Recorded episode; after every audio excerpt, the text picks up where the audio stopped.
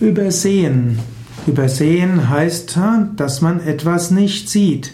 Man kann etwas in der, kann Einzelheiten nicht sehen, man übersieht es. Übersehen kann aber auch heißen, dass man die Gesamtheit geistig erfasst. Zum Beispiel kann man sagen, dass jemand das ganze Projekt gut übersieht. Übersehen kann auch heißen, dass man über etwas hinwegsehen kann. Hm, man kann das kann von oben das Umland der Stadt übersehen.